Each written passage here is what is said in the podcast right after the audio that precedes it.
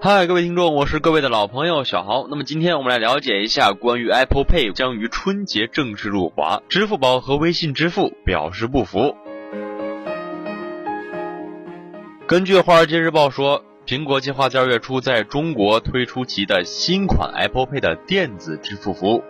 这将把苹果 Apple Pay 进入一个充满活力但具强烈竞争力的电子商务市场。据称，苹果已在近期和中国的四大国有银行达成协议，该协议称将有潜力在苹果付费用户与当地银行进行连接，因为银行和电子商务在国内都是政府的监督机构。所以这种努力可能会面临一定的阻碍，但是据知情人士透露称，苹果有希望在春节之前推出该服务。目前不清楚苹果将从 Apple Pay 付费的产品中可以抽出多少利润，但是有人说，在美国，苹果会从 Apple Pay 的支付信用卡中抽出百分之零点一五，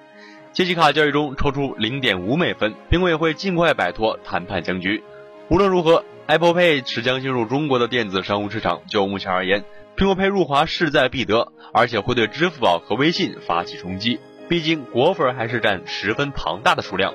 Apple Pay 是苹果推出的最新的移动支付服务，其具有 Touch ID 功能的苹果机型，比如说像 iPhone 六和 iPhone 六 S，它基于进场通信技术，允许用户通过扫描指纹来完成支付。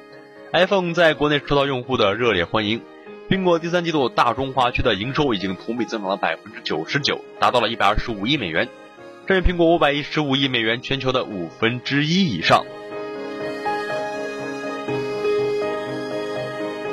好的，这是本节苹果报的全部内容。了解更多资讯，请收藏订阅本节目并关注蜻蜓 FM 科技频道。